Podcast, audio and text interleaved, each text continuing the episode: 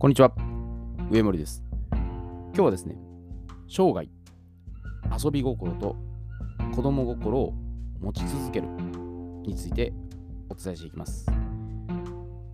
本日5月5日っていうのは、まあ、子供の日、まあ、単語の節句、まあ、今年に限っては立夏ですね。で、まあ、部類の戦隊ヒーロー好きの私にとっては、まあ、この子供の日っていうのはもうお祭りだったんですね。で、両親がその戦隊もの好きの私を、まあ、さりげなくですけどね、察知して、兜とか鎧ですね、五月人形とか、鯉のぼりとか、柏餅とちわちまきとかですね、まあ、こういうふうにその行事に沿って用意してくれてたんですね。で思い返してみると、まあ、結構ちやほやされてたなとは思いますね。で、まあ子供の日に限らずですね、幼少期っていうのは、まあ、当たり前のようにこう行事を満喫してたんですね。まあ、自分のモチベーションがうまく刺激されてたってこともあるんですけど、まあ、純粋に楽しんでるんですね。まあ、戦隊もんといえばもう仮面ライダーとかですね、こうヒーローに憧れて、まあ、みんなからたくさん注目を浴びたいとか、まあ、自分が主人公としてキラキラ輝きたい。で正義のヒーローとしてかっこよくなりたいですね。要はあの人気者になりたい自己中心的アピールだったり、自分の存在を認めてもらいたい承認欲求だったり、まあ、あるいは自分がナンバーワンとしてのなんかこう証を見せつけたいとかですね。非常にわがままでやるんですけど、自分の願望とか欲望っていうのを素直に表現してるんですね。だからまさにあの遊び心とか子供心がもう全開なんですね。えちなみにあのこれ子供の日っていうのは、まあ、日本における国民の祝日の一つで、まあ、単語の節句である5月5日に制定されていると。で、日本において単語の節句は江戸時代以降はですね、男の子の記念日となっているが、子供の日っていうのは男女の子供の区別はない。またこれ子供を産んでくれた母に感謝する日でもある。祝日法2条によれば子供の人格を重んじ子供の幸福を図るとともに母に感謝することが趣旨である。まあ、このように記載されているんです。だから子供の日と言いながらお母さんに感謝するって日でもあるんですね。まあそれやっぱり自分が産んでもらった母親に対して、まあどれだけやっぱり心からやっぱ敬意を示せるかなんですね。ちょっと脱線しましたけど、この、まあ、子供の日に限らずところ学校教育ですね。学校教育によって、まあ、遊び心とか子供心っていうのは端っこに追いやられていくんです。で、結果これ大人になった時にどうなるかというと、不真面目なことをしてはいけないと。ルールから逸脱することは許されない。奇抜な発想は規定外なので控えるべきだ。常識を守って行動しなければならない。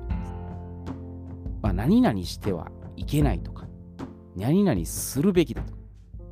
何々しなければならない。もう極端に強制とこう否定を振りかざしてですね、こう柔軟性を排除していくんですね。で、まあ、これあのトイレとかでもね、よくあの、汚すなとかね、便器を汚すなとか、何々してはいけませんとか、か人間ってこれ否定されると余計やりたくなるんですね。だからあまりあの表現の仕方良くないですね。だからトイレでうまいのね、あのやっぱりいつも綺麗に使っていただいてありがとうございますって書けば綺麗に扱うんです。で、面白いもんですね。否定を言えば言うほど人間はそれに歯向かった行動をするんですね。反発を覚えるんです。だから子供に何々してはいけないって言ったら余計にしてしまうんです。逆効果なんです。大人も一緒なんですよね。で、国民が、まあ、この学校教育を受けることですね。じゃあもうデメリットばっかりがあったら、まあそうではないんですね。一応得られるメリットもあるんです。でも強いて言えば、まあ、言われたことと決められたことを、まあ、正確に処理すると。まあ、集団行動によって他者や周囲と協力するってことを学ぶと。まあ、期限を設定するっていうことで、まあ、規律を守るようになると。まあ、こういった感じぐらいですかね。まあ、決して別にこれ悪いわけではないんですよ。人と関わり合う中で、まあ、ルール守ったりとか、まあ、他人に、ね、こう危害を加えたらどうなるかとか、まあ、そういうのがいろいろ学べていく場ではあるんですね。ただ、やり方がちょっと、まあ、極端すぎるってことですね。で、この学校教育の延長上に、一般企業であったり、観光庁っていうのがあって、で、これ、このやり方をですね、脈々と継承されてるんですね。で、まあ、組織を拡大してですね、まあ、大きくしていって、まあ、維持しようと思ったら、まあ、仕組み化であったり、マニュアル化っていうのはやっぱり必須なんです。だこれ避けて通れないんです。統率できなくなります。ただ、形だけが大きくなって、中身を全く変化させないっていうことには、これすぐに腐敗していくんですね。数だけ増えて、形だけ整えて、まあ、マニュアル化して、綺麗にしてるけど、でも中身が全然伴ってないっていうことは結構あるんですよ。大きくなっていくと、盲点どんどん見落とすんですね。パターンさえ守れば大丈夫だっていう、まあ、土の時代ではある程度、まあ、いけたかもしれないですけど、で、風の時代に今度なって、その時代の流れに同じようにいけるかってそうではないんですね。だから学校教育であったり、そのルール、遵守組織っていうのは、まあ、お上ですね。お上、まあ、政治家とか官僚とかそっちですね。まあ、あるいは支配者層ですね。この世を牛耳ってる連中からすれば、まあ、都合のいいシステムなんですね。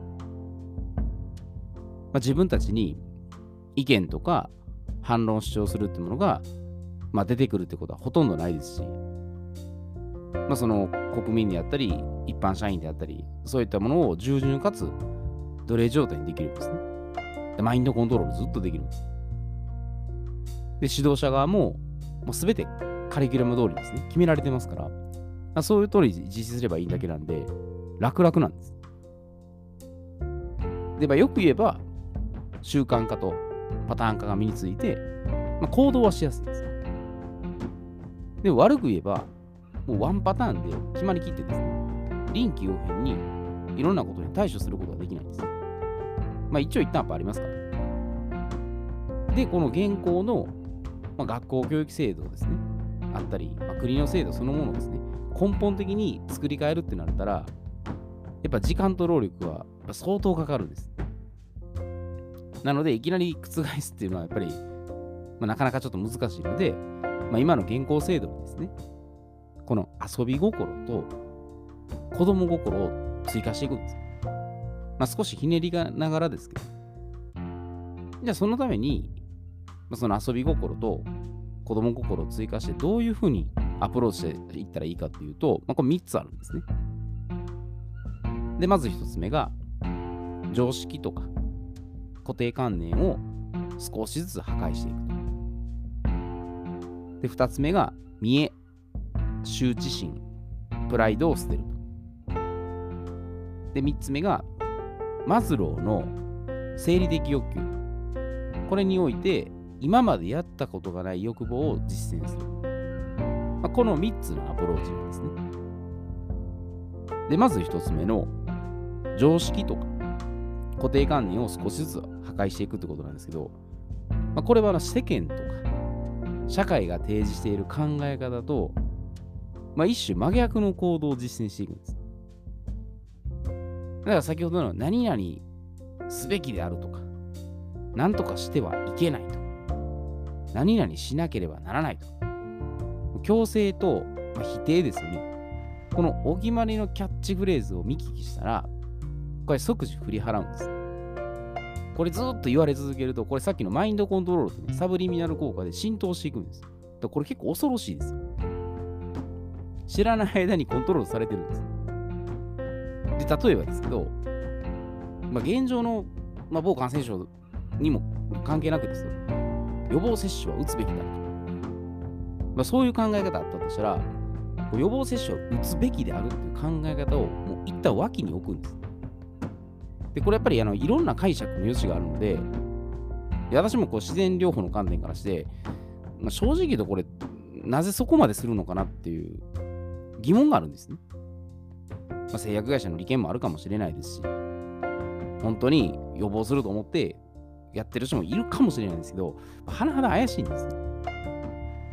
だからもういつも接種してる人ですね。なんかインフルエンザやインフルエンザのそういう予防接種してる人は、あえて予防接種しないっていう行動をとってみるんです。予防接種したからといって、必ずしもそのインフルエンザにかかる、かからないと限らないんです。で本人の抵抗力とか、その時の状態によりけりなので、あの鵜呑みにしないってことです。あとはこれ、まあ、医師が発信してるから、絶対に正しいとするこれは信念ですね。これ非常に危険なんです。先生が言ってるから。政府が言ってるから。その権威性だけで判断すると、あのとんでもない方向に進みかねないんです。自分が知識ないから仕方ないって言ってしまったら、それ命丸投げしてるようなもんです。だから真逆の視点をやっぱり検証していくってことです。ひょっとしたらこれ違うかもしれない正しいかもしれないし、正しくもし正しくないかもしれない。50-50で物事をやっぱ中立的に見ておくってことです。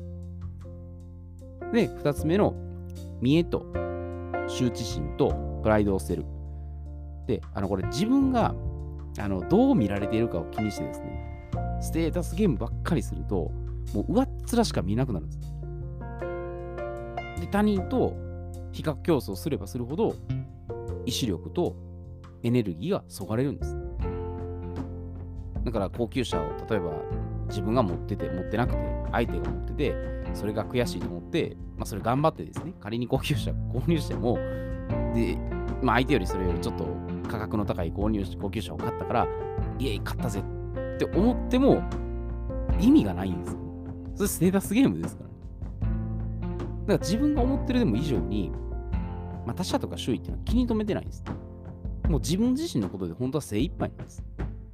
気にしているようで気にしてないんです。でその気にしてる人同士で言ったらそこでステータスゲーム始まって、なんか勝った負けたとか優劣つけて、どうだって、ウェイみたいな感じのことやるかもしれないんですけど、正直くだらないですね。その時間がなんかもったいないと思うんです。だからお金であったり、そのさっきの権威性権力とかですね。だ物質的所有ですね。こういう土地を持ってる、こういう建物を持ってる、まあ、そういうことをですね、自慢して見せつけたところで、あの自分の能力ってのは1ミリも進化しないんです。ただ優越感に浸って、あのー、見せつけてるだけなんです。何か変化するかとか、価値が与えられてるかったらそうでもないです。ただ自慢したいだけです。それやったらもう見栄とか、羞恥心、プライドはもう本当に捨てた方がいいです。で、3つ目の、えー、マズローのこれ生理的欲求において、今までやったことがない欲望を実践する。で、これは三大欲求の中とかで取り組んだことがない。もしくは、なんかこれわがままだなっというふうに感じてることを実践するんです。で、例えばですけど、幼少期にですね、甘えられなかったとか、あるいは甘えさせてくれなかったとか。そういう場合ですね。そういう人はなんかちょっと幼児な、幼児的な言葉を使って甘えてみるんです。ねえねえとか言ってね。ほん本当に毎回毎日あるわけじゃないですけど、たまにそういうの相手に言ってやってみるんです。自分がもしやってなかったんです。なんか甘えられなかったなとか。なんかああいう時にちょっと甘えたかったけど、こう甘えさせてくれなかったなとか。そういうの残ってるんであれば、そういうの使ってみるんですね。で、やっぱダイレクトに抵抗あってね、できないでしょ。それはもちろんいると思うんで、でそういう人はでも食事中です。食事中とかに軽くちょっと文句を言ってみたりしてね。そういうとこからわがままを始めてみるんです。だ反抗的態度を取ってみるってことです。これも常識とか固定概念でいくと、それはしてはいけないと思うんですね。でもそれやってきてないから、ずっとそこ残ってしまうんですよ。今まで我慢して、いい子ちゃん面をしてきたって人は、抑圧されてきた願望を今度どんどん主張していくんです。無理やりいきなりやる必要はないですけど、まあちょっとずつそういうふうにやってみると思います。で特にこれ、愛情の欠落っていうのが、やっぱ後々にシャドウにつながってですね、まあ、その心の傷を背負って苦しむことになります。あの時甘えられなかったから、まあ、殺人者とか犯罪者がやっぱこういうふうに愛情不足っていうところを起きるんですね。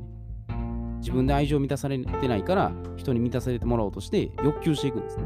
どんどんどんどん要求して、で、自分は愛されてない。かわいそうだ、被害者だ。で、どんどんどんどんエスカレートしていくんです。ほとんどそこですね。愛に飢えてるんですね。だからそういうところがやっぱり問題になるんで、まあ、できるだけちょっと満たすようにしていくとですね。自分でやった方がいいですね。で、あと、躊躇して、なんか一歩踏み出せない。そうした人の特徴っていうのが、やっぱ絶対に失敗したくないとか、人前でそういう恥ずかしい思いをしたくないと。かっこ悪いところを見られたくない。だからそれがあるんですね。自分を必死に守ろうとしてるんです。で、この自己防衛のブロックが外れると、もうアクセル全開で行動できるんです。で、そこブレーキがかかるんですね。失敗したくない。失敗したらもう終わりだとかね。恥ずかしい思いをして、まあ言うたら後ろ指さされて笑われて嫌な惨めな思いをしたくないとか、そういうのがあるんですね。でも、思ってるほど人ってそれだけど気にしてないんで、だったらもう堂々とやってしまったらいいんですね。で、まあ、それでもやっぱりなかなかね、うん、どうかなと思う人に、まあ、すぐ、今すぐ遊び心とその子供心を体感できるアクションとしたら、これものすごく簡単ですよ。子供と一緒に同じ目線で遊ぶってことです。子供嫌いだからって言ったらあれですけど、で子供と一緒に遊んだらものすごく簡単です。できれば小学校3年生以下ですね。ぐらいの子供と、もう9歳とか8歳とか、それ以下の子供と子供になりきって楽しむと思うんです。で、まあ、私も姪っ子いるんですけど、もう姪っ子の視点だったら、姪っ子の使ってる言葉で話さないと通じないんです。子供の視点に立つことで、どうすれば簡単にかつ分かりやすく伝わるか。だこれ表現力を鍛える学びになるんです。だ普段からやっぱ大人になるんで、なんかこう抽象的で難しい言葉を使ってですね、まあ、人間のフル稼働の論理的思考ですね。こうだからこう、こうだからこうって、すなわちこうですねっていう、まあそのディベートとかね、やってるのあるかもしれないですけど、それ相手に伝わってないんですね。で、その点、やっぱりそのちっちゃい子供ですね、あの五感を使って具体的に表現するんですよ。自分の視点を入れないんですね。見たまんまそのまま言っていくんですよ。だから自分の考えとか、その形容詞の表現ですね。思います。なんとか綺麗ですとかじゃなくて、もうありのまんまなんですよ。赤色の服を着て、こういう匂いがして、こういう音がしてとか、全部その五感なんですよ。子供と話してたらそういうところ見えてくるんですね。で、私のめいっ子もそれをすごい、ああ、なるほどなと思うんですね。で、大人もそうなんですね。実際でもカッコつけて難しい言葉を使っても、相手全く伝わってないってこと多いです。ただ自分が満足してるだけなんです、ね。で、それはやっぱり学校教育とかで、大人はこうすべきだとか、そういう幼稚なことはしちゃいけないと。もうそこを決めつけられてるんですね。だから遊び心と子供心っていうのは、知的好奇心を持って、もう素直にストレートに表現するだけなんです。で頭でもうあれこれ考えすぎると、ブレーキかかるんですね。だったらもう子供の時とか思い出してですね、積極的に、まあ、非常識なことをやってみるとか、もう羞恥心を捨てて、もう無邪気に行動するとか、もう極端に言ったらもう裸はちょっと捕まりますけど、ふんどし一丁で堂々と歩けるぐらいのね、そういう恥をさらしてでもできるかです。と枠にとらわれることなく、もう思いっきり楽しむとかですね。もう純粋無垢です。そういう気持ちで挑むってことですね。で、これはやっぱりあの、年いけばいくほど、やっぱそうい頑固になっていくんですね。やっぱこうだから、こう、こうすべきだっていう固定観念が強いんですよ。で、そこを外して、遊び心と子供心、フレキシブルですね、の柔軟性を持って、ユニークにやったらいいんです。でそれで嫌われたから命なくなるわけでもないですし、むしろ新しい発見も多分あると思うんですね。だからどんどんそういった意味で、まあ、死ぬまでですね、まあ、遊び心、子供心持って楽しくやっていったらいいんじゃないかなというふうに思います。えー、では今日はこれで失礼いたします。